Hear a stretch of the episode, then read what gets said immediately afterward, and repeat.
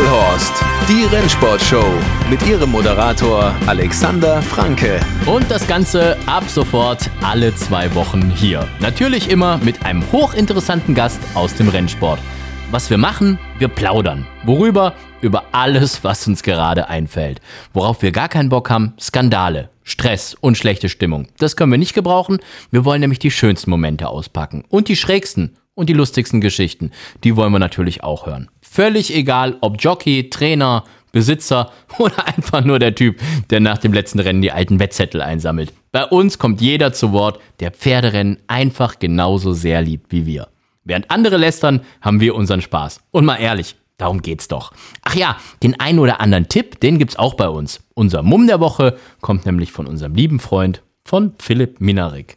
Wir hören uns also ab sofort regelmäßig bei Vollhorst, der Rennsportshow. Die neue Ausgabe, die gibt's alle zwei Wochen, immer mittwochs. Bis dann. Vollhorst, die Rennsportshow. Podcast von Pferdewetten.de. Moderator Alexander Franke. Inhaltlich verantwortlich Sascha van Treel.